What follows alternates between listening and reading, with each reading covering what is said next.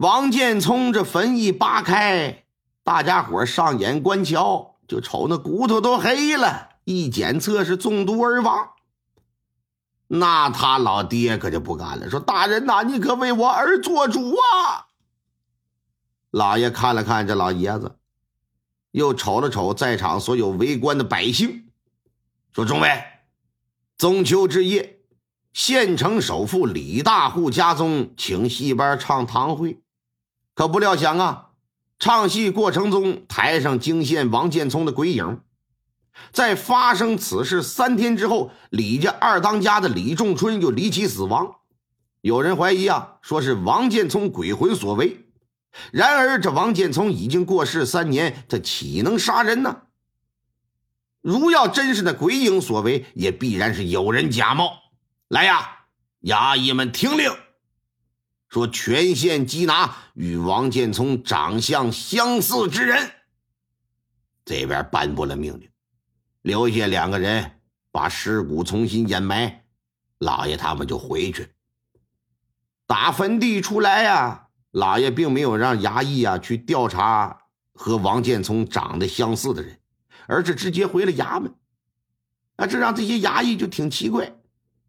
说大人，既然已经得知他是被毒死的，不是说李家所说是淹死的，为什么不到李家去问问呢？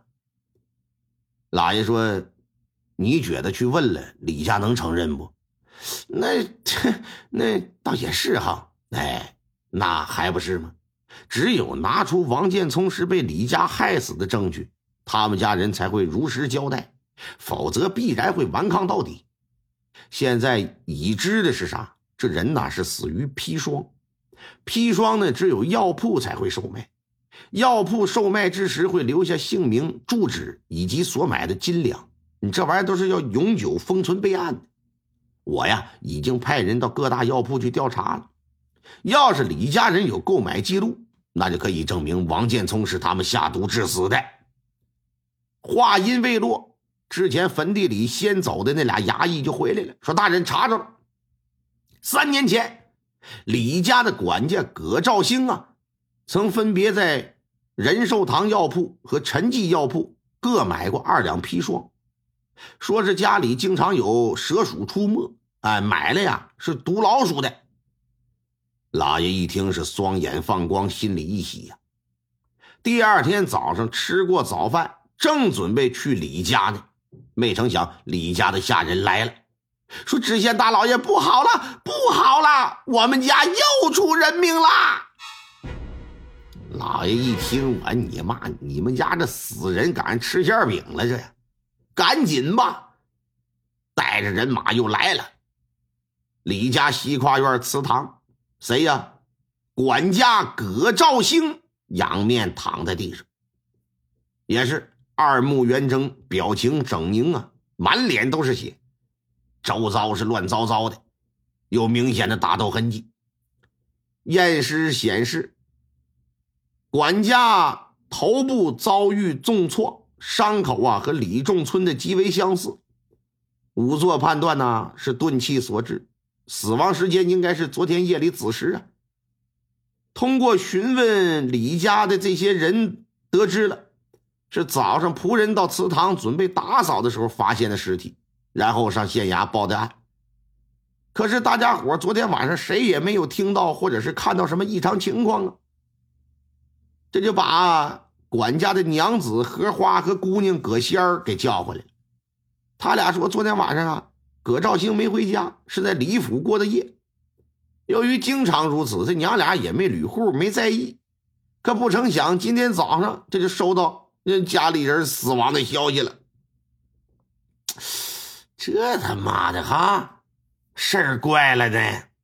正在这么个当口，李太村他儿子李家俊气呼呼的打后院就来了，说自打王建聪的鬼魂呃在中秋之夜出现之后，先是我二叔死于非命，如今这葛管家又不幸的丧命了，看来呀都是那王建聪闹的，当初是他自己跳井自杀的。咱们家人也没害他，如今跑出来祸害我们一家，哪有这么的道理吗？这不是欺人太甚吗？